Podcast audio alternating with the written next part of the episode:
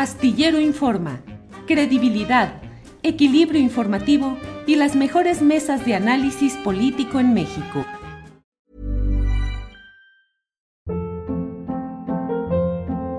Hold up. What was that? Boring. No flavor. That was as bad as those leftovers you ate all week. Kiki Palmer here, and it's time to say hello to something fresh and guilt-free. Hello Fresh. Jazz up dinner with pecan-crusted chicken or garlic butter shrimp scampi. Now that's music to my mouth. Hello Fresh. Let's get this dinner party started. Discover all the delicious possibilities at hellofresh.com.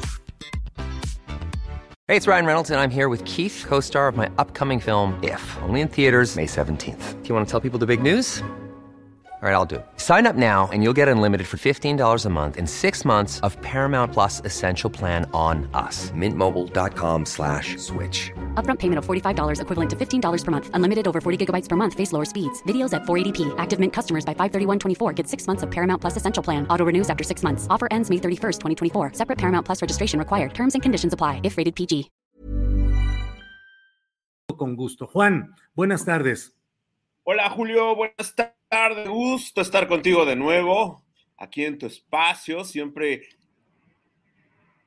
pues tienes dos tipos de seguidores, ¿no? Ajá. ajá. Y los, sí, le, ah, otro tipo de seguidores, como el chef, como mi vecino Víctor, que te mandan Ajá. muchos saludos. De hecho, el chef Sergio Gomezinda, quien se declara ferviente seguidor de tus columnas y de tu espacio, ayer que estaba comiendo con él ahí en su restaurante, este, me llegó el mensaje de Adriana Buentello y en eso llegó un platillo delicioso que Adriana ya lo tiene ahí en su chat. ¿Y sabes qué Ujú. me dijo Sergio? Vamos a crear el platillo astillero. Órale, ¿y ese cómo va a ser? ¿De qué va a constar? Vas a ver, está compuesto de chicharrón de pargo, de ceviche de sierra. No, no, no, ¿qué te cuento? Pero bueno, Julio, siempre es un gusto estar contigo. Igual, igual, Juan. Leí tu columna, como siempre, relacionada con estos temas, en este caso de la Guardia Nacional, y tú, entre otras cosas, dices que desde el pasado primero de agosto hubo ya un anuncio que, pues, en los hechos es la formalización de esa, del ceremonial o el protocolo militar en la Guardia Nacional. ¿Nos puedes abundar en este tema, por favor, Juan? Claro que sí, mira, eh, finalmente ocurrió lo que tenía que ocurrir, como digo ahí en, mi columna Fuera de Agenda, se publica todos los jueves en la cadena nacional de la OEM, eh, pues ocurrió lo que tenía que ocurrir, es decir, eh, lo que se venía configurando desde el año 2019 con la creación de la Guardia Nacional, en donde parte de su estructura, el 80-90% es de origen castrense, pues finalmente se dio ya un paso más adelante con eh, la incorporación de nuevos elementos, de nuevos eh, mandos, la mayoría de ellos que vienen recién retirados del servicio activo en las Fuerzas Armadas y que tomaron posesión a principios de este mes de algunas áreas, eh, concretamente el número dos eh, en, la jerarquía de la Guardia Nacional, eh, a, a, cargo del general Germiniano Jiménez, en donde pues asumen ya eh, cuestiones eh, administrativas operativas de cara a lo que se anunció una semana después por parte del presidente de la República, Andrés Manuel López Obrador, de que emitiría pues un acuerdo para eh, que la Guardia Nacional pues forme parte ya en, en, el plano, digamos, formal de la Secretaría de la Defensa Nacional, aunque en el plano informal, digámoslo abiertamente, Julio, depende operativamente y administrativamente de la defensa nacional, ¿no? Son varios los documentos que tengo en mi poder donde finalmente, pues cualquier cuestión de recursos, cualquier cuestión de que tenga que ver con logística, pasa directamente por la defensa nacional, ¿no? Entonces, son uh, pues cuestiones meramente formales las que, las que se quieren ya de una vez eh, dar uh, por hecho, ¿no, Julio? Sí, en, eh, lo que estamos, lo que me estás diciendo, Juan, en esencia es que en los hechos, pues ya está caminando totalmente esa adscripción administrativa, manejo, control de la Sedena en los asuntos de la Guardia Nacional, haya o no reforma constitucional, legal o acuerdo del presidente de la República. ¿Por ahí va, Juan? Sí, por ahí va, pero eh, digamos que si nos detenemos un poco, pues también tú lo, tú lo padeces en la prensa escrita, el espacio, ¿no? El espacio que nos limita muchas veces cuando estás haciendo una colaboración, un análisis de este, de este tamaño por la cuestión no, no metamente coyuntural, porque finalmente el tema de la Guardia Nacional, si bien en el anuncio del presidente, si bien esta ceremonia del primero de agosto eh, lo hace ser de nuevo un tema coyuntural, más allá de eso, yo creo que el tema del papel de la seguridad pública al, depositarla, al descansarla en un órgano, digámoslo de esta manera, paramilitar, porque hay una parte importante, el 20, el 15% de elementos provienen de la Policía Federal y son civiles. Sí, tengo aquí algunos datos que, que eh, mis fuentes y aparte de la, una solicitud de acceso a la información sobre las, eh, pues, las personas de procedencia civil que siguen en la Guardia Nacional, ¿no? O sea, sí de 15 mil efectivos eh, que están pues directamente involucrados en cuestiones que antes hacían las fuerzas especiales y que ahora las tienen pues, hay, pues en, en, algún, en cierta forma pues resguardados, ¿no? Eh, finalmente, Julio, creo que lo que está ocurriendo en estos días pone en evidencia que pues la responder a las necesidades de seguridad, seguridad pública, seguridad interior, de, después de lo que vimos esta semana, ¿no? Zapopan, sí, eh, esos límites entre Jalisco y Michoacán, y hoy, hoy desafortunadamente, lo que estamos viendo que está ocurriendo en Ciudad Juárez, ¿sí?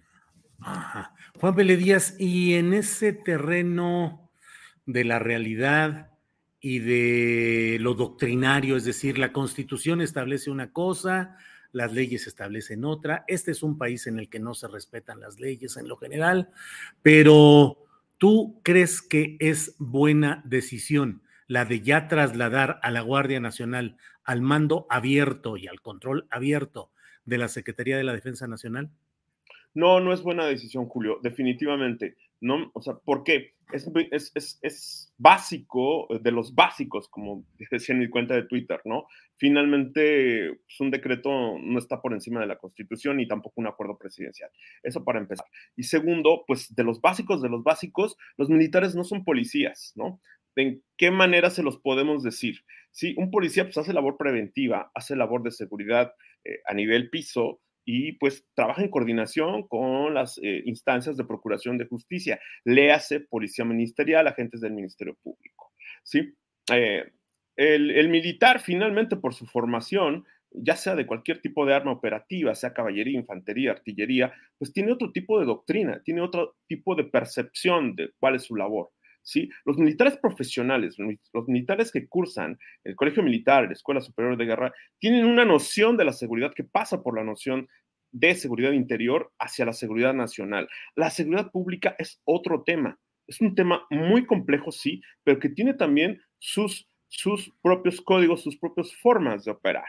Insisto, la realidad nos pone bastantes ejemplos esta semana, ¿no? Me parece que lo que ocurrió en Zapopan es un ejemplo, es un ejemplo de cómo ¿sí? El, actual eh, administración en la defensa nacional, como me han dicho varios militares retirados, a los que les deben mucho respeto porque estuvieron bajo su mando, sí, este, este, este equipo que está al frente de la defensa nacional, encabezado por el general Salvador, perdón, este, Sandoval González, pues sí, se, tendrá una hoja de, de, servicios muy destacada, pero adolecen de experiencia operativa. Y ahí está el ejemplo de Jalisco, ahí está lo que pasó en Guadalajara, que por ejemplo, ¿tú sabías que el comandante de la región en Jalisco, que comprende los cinco estados del occidente, es el general del Culiacanazo? No, lo pasaron allá. Ramos era comandante de la novena zona aquí en Culiacán y hoy es comandante de la quinta región que comprende cinco estados, Jalisco, Colima, Nayarit, Aguascalientes, Zacatecas y el propio Jalisco. Eh, Cruz Ramos está de comandante de la región y le pasó esta semana lo que le pasó en Culiacán hace cuatro años, tres años octubre de 2019. ¿Encuentras, Juan, eh, cambiando los detalles y las circunstancias específicas de cada lugar, pero encuentras identidad entre el culiacanazo y Ovidio Guzmán y lo que pasó en Zapopan o en esta parte de la colindancia con otros municipios respecto a este personaje llamado el doble R? Pues fíjate que lo que está aquí eh, expuesto es la falta de, capacidad eh, operativa de utilización de la información de inteligencia para impedir lo que ocurrió, es decir, adelantarse a, los grupos delincuenciales en su reacción de, eh, pues, que operación coordinada, ¿no? Y la manera en cómo el ejército y las fuerzas especiales, las fuerzas de seguridad que intervinieron en esta acción, pues eh, operaron, ¿sí? O sea, les ganaron la partida a los criminales. ¿Qué quiere decir eso? Pues tienen mayor movilidad, mayor flexibilidad, mejor manejo de la información, conocen mejor el terreno, que eso es clave en cualquier operación militar y de seguridad. ¿sí? Conocer el terreno, eso es básico. Entonces, militares que siempre han estado en su oficina, como la mayoría de los diplomados de Estado Mayor, este, pues no conocen el terreno, ¿no? O sea, esa zona, esa zona donde ocurrió la operación, es una zona eh, está interconectada, o sea, tiene varios caminos, tienes varias salidas.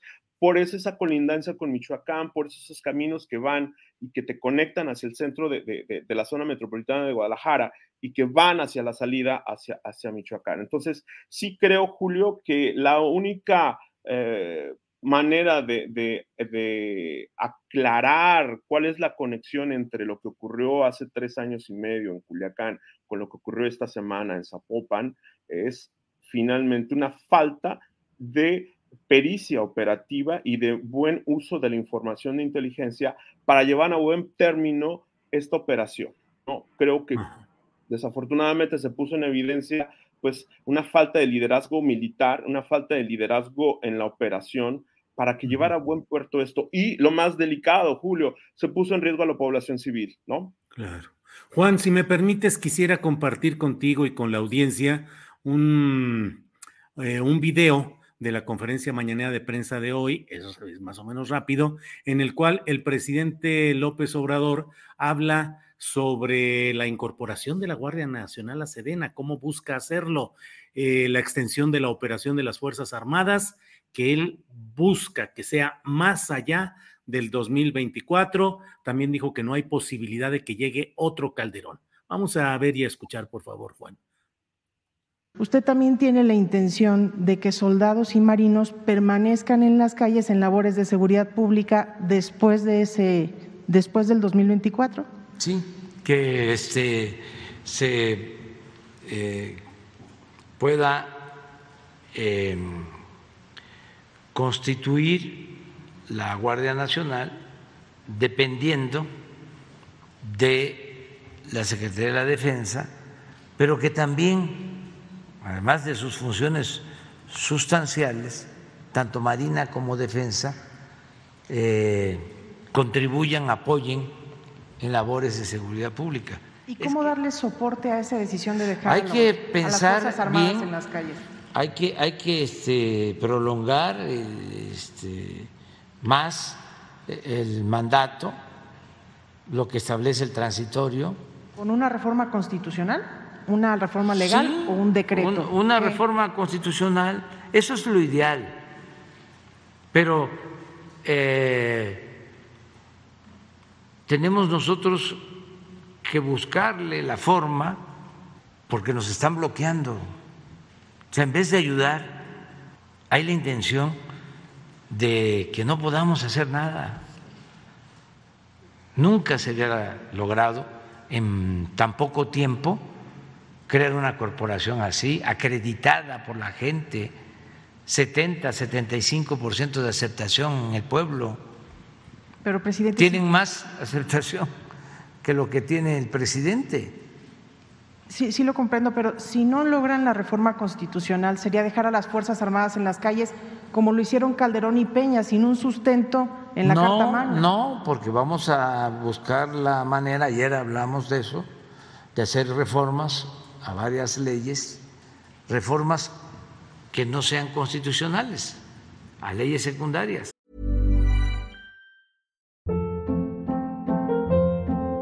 Hold up. What was that? Boring. No flavor. That was as bad as those leftovers you ate all week. Kiki Palmer here, and it's time to say hello to something fresh and guilt-free. Hello Fresh. Jazz up dinner with pecan-crusted chicken or garlic butter shrimp scampi. Now that's music to my mouth. Hello Fresh. Let's get this dinner party started. Discover all the delicious possibilities at hellofresh.com. Millions of people have lost weight with personalized plans from Noom, like Evan, who can't stand salads and still lost 50 pounds.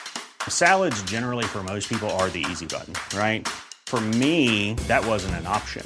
I never really was a salad guy. That's just not who I am. But Noom worked for me. Get your personalized plan today at Noom.com. Real Noom user compensated to provide their story. In four weeks, the typical Noom user can expect to lose one to two pounds per week. Individual results may vary.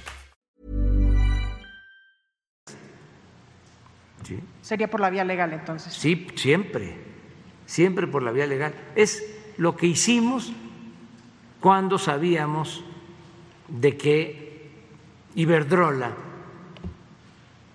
y los que quieren quedarse con el mercado eléctrico, las empresas extranjeras, no iban a permitir la reforma constitucional en materia eléctrica. Y por eso se presentó la ley de reforma a la ley eléctrica, no reforma constitucional. Eh, hasta ahí llegamos. Hay otro video en el cual señala este tema de que no habrá otro Calderón. Pero Juan Vélez Díaz, ¿qué opinas de lo que dice el presidente de la República, particularmente de su idea de que después de 2024 sigan activos en estos terrenos de la seguridad, tanto la Marina, el Ejército, la Guardia Nacional y también el otro tema de buscar salidas legales sin reforma constitucional para lograr estos propósitos? Juan, por favor. Mira, Julio, yo creo que este es, un tema donde si fuera más allá de la polarización y las pasiones, hay que analizarlo en frío, porque es un, un tema transeccional.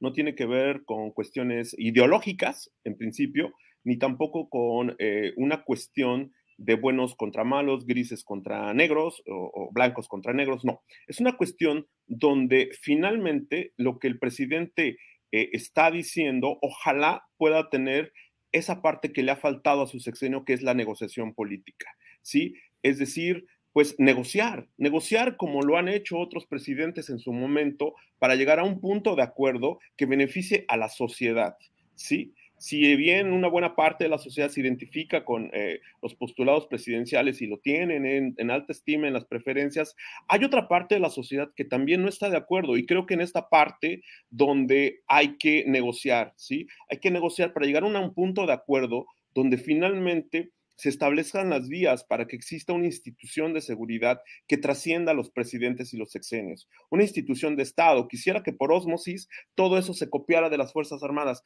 No, Julio, no es posible. Ojalá pudiera existir eso, pero finalmente nuestra constitución marca cuáles son los límites al poder presidencial y cuáles son los límites al poder que tiene él como comandante supremo para las Fuerzas Armadas, ¿no? Creo que la historia reciente de nuestro país nos ha dejado lecciones muy claras sobre lo que ha ocurrido cuando hay un abuso del eh, poder político en las Fuerzas Armadas. Menciona el sexenio de Echeverría, menciona el sexenio de Felipe Calderón. ¿sí? Entonces, tenemos que ver hacia atrás lo que, le ha costado al país el uso político que se le ha dado a la Fuerza Armada. Eso es en principio. Y lo segundo, hay algo que le falta a este gobierno y que es la negociación política. El saber respetar la diferencia es clave para llegar a un punto de acuerdo, a llegar a acuerdos y tener una reforma constitucional, ¿sí? Que satisfaga las distintas corrientes que conviven en nuestra nación. Creo que eso es básico, Julio, y pues una muestra de que no se tiene la altura de miras políticamente hablando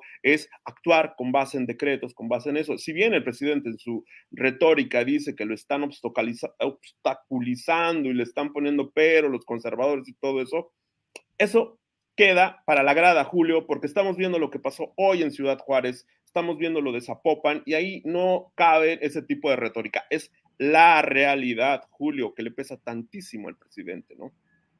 Eh, Juan, eh, hoy el propio presidente de la República menciona el hecho de que al parecer se tomaron represalias contra la población civil en Ciudad Juárez, pero también en, eh, en Guadalajara, en el área metropolitana de Guadalajara y sobre todo en Guanajuato, hubo ataques sobre todo contra tiendas de conveniencia, no solo de la marca Oxxo, aunque la mayoría fueron de ella, pero de varias, de varias. Y eh, yo escribo la columna astillero hoy en la jornada en la cual publico mi eh, planteamiento de que pareciera que el estilo Ovidio está siendo utilizado por grupos criminales para tratar, pues no de tomar represalias necesariamente contra la población civil, sino para presionar y chantajear a, las, a los gobiernos para que cedan, para que no detengan, para que devuelvan a los líderes que hubieran sido detenidos o que hubieran sido entrampados. ¿Qué opinas de este, que ya había, ya se habían dado algún otro tipo de, hechos que afectaban también de manera intencional a la población civil, pero en estos días pareciera que se eh, potenció, se multiplicó. ¿Qué opinas de este eh, nuevo ingrediente, Juan? Creo, Julio, que aquí estamos viendo de nuevo la actualización de la errática política de abrazos no balazos, ¿no? Creo que finalmente tenemos unas Fuerzas Armadas preparadas, profesionales, eh, con mandos operativos operativos, ¿sí? Es decir, los que encabezan las unidades a, pie de tierra, que están ahí en las calles, en la sierra, es, ellos tienen el conocimiento del terreno y creo que dejarlos actuar, dejarlos pues responderle a este tipo de organizaciones criminales para incidir en que las operaciones coordinadas no reditúen en lo que está ocurriendo en estos días, pues bueno, tiene pues una línea de mando. Y creo que ahí la línea de mando está demasiado politizada y esa política que impide que finalmente las Fuerzas Armadas reaccionen, por lo menos, por lo menos para darles ese margen de, maniobra y de autonomía e, e, y llegar a esa, a esa parte para que las acciones del crimen organizado no sean con ese nivel y ese volumen de violencia y con esa reacción que se da en, por ejemplo, Ciudad Juárez, donde están las imágenes y pues, lo que generan, ¿no? Provocar confusión, provocar terror, provocar eh, miedo y sobre todo, pues instalarse en, los medios de comunicación como parte de la agenda. Creo, sí, Julio, que aquí la cuestión básica es adelantarse, estar adelante de la delincuencia organizada, de estos grupos de la delincuencia organizada, pues eso solamente se hace con estrategia, ¿no? Y se, se, hace, finalmente con un buen uso de la, de la información de inteligencia para que la cuestión operativa se lleve a buen término. Y pues bueno, me lo han dicho bastantes eh, elementos de las Fuerzas Armadas de distintos rangos, ¿no? Ayuda poco la política presidencial, donde no les permiten, pues, hacer lo que ellos saben hacer, Julio, ¿sí? En esta idea de que, pues, bueno, si se está desmantelada la policía civil, ¿quién va a actuar? ¿No? Eh, esto que comentas, eh, Juan, y que he leído casos concretos en algunos de tus libros de cómo el pensar de manera distinta dentro de las filas eh, de las Fuerzas Armadas, pues a veces, caray, parecería que hasta con mayor respeto que en las instituciones civiles. Es decir, hay un respeto, tú lo decías hace rato, a los militares en retiro, que son reconocidos por los actuales porque fueron sus jefes. En fin, ¿qué tanto hay esa discusión interna que tú hayas captado entre miembros en activo o miembros en retiro del ejército, de las Fuerzas Armadas, que haya discusión y no sé si incluso incomodidad respecto a la manera como se está conduciendo esto que en términos genéricos, para no hablar, mm, usar muchas palabras, pues es esta idea del abrazos no balazos. ¿Qué es lo que has detectado, Juan? Lo que he detectado, hay un consenso en cuanto a las formas en que se lleva la política de seguridad o la, comillas, política de seguridad, ¿no? Creo que sí hay un desconocimiento total eh, sobre lo que la base, sobre la base de la realidad de lo que ocurre en distintas regiones del país. No es lo mismo Villahermosa que Monterrey, no es lo mismo eh, Ciudad Juárez que Oaxaca. O sea, sí hay una diversidad de fenómenos y de factores que influyen en cada región y en cada entidad del país. Creo que eh, no se puede reaccionar de igual manera en una protesta de carácter eh, social, de, carácter de exigencia, de justicia social, como pueden ser algunos movimientos campesinos en Oaxaca, en Guerrero, que el movimiento de grupos criminales con intereses políticos en Tamaulipas, en Zacatecas, en el mismo Michoacán, ¿no? Entonces, sí, la, la parte que los militares comentan es eso precisamente, ¿no? La preocupación por la, la, la, seguridad interior. ¿Sí? Es una, la seguridad interior va, es el siguiente escalón de la seguridad pública y tiene que ver con el hecho de, que la sociedad realice sus funciones y llegue a sus objetivos. Es decir, desde que el señor de la tortilladora de, o la pollería en Chilpancingo pueda vender sus productos sin ser extorsionado, sin que al rato llegue un, grupo armado y lo balacee y mate a tres y toda la gente del mercado se espante, como ocurrió hace unas semanas en Chilpancingo, o la gente que circula por las carreteras en la zona metropolitana de la Ciudad de México, ¿sí? El anillo, el arco norte, y vemos los videos, cómo la gente pues e, está atemorizada por pues, delincuentes, algunos de ellos uniformados. Entonces, ¿qué garantías hay de que la gente pueda realizar sus, actividades cotidianas, no?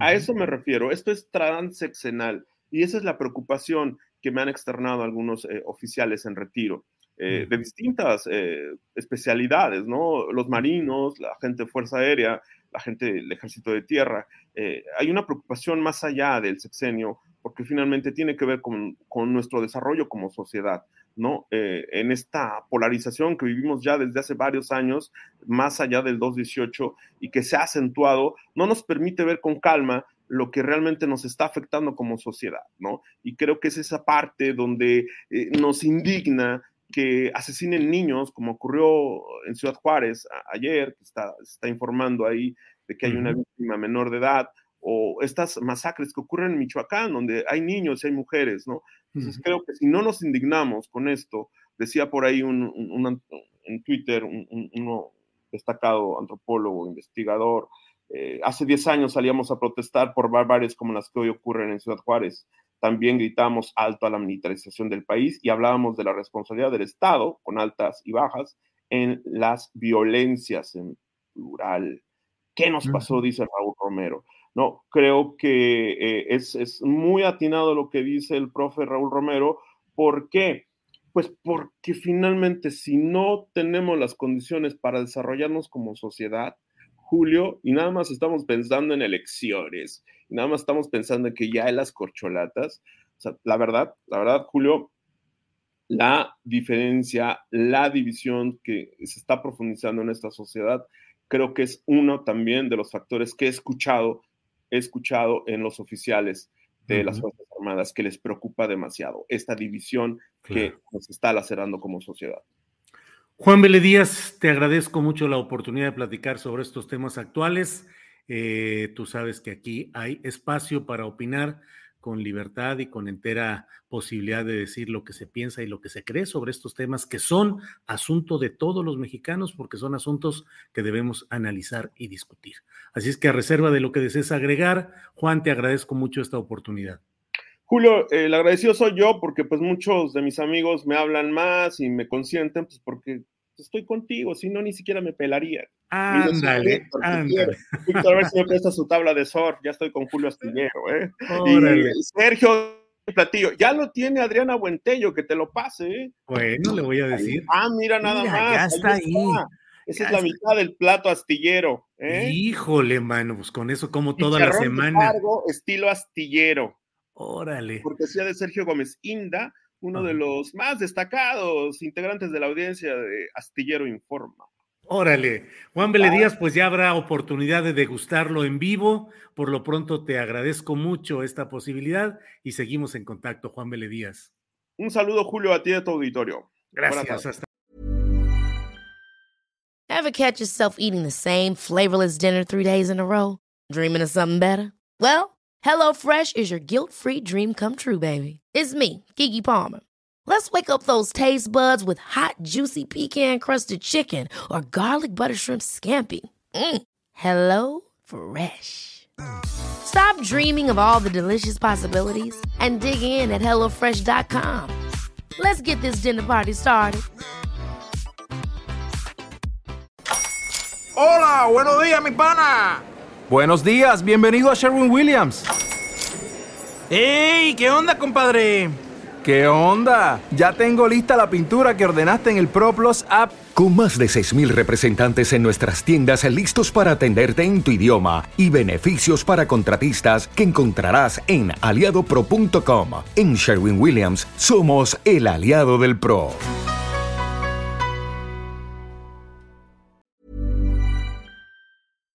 Para que te enteres del próximo noticiero, suscríbete y dale follow en Apple, Spotify, Amazon Music, Google o donde sea que escuches podcast. Te invitamos a visitar nuestra página julioastillero.com.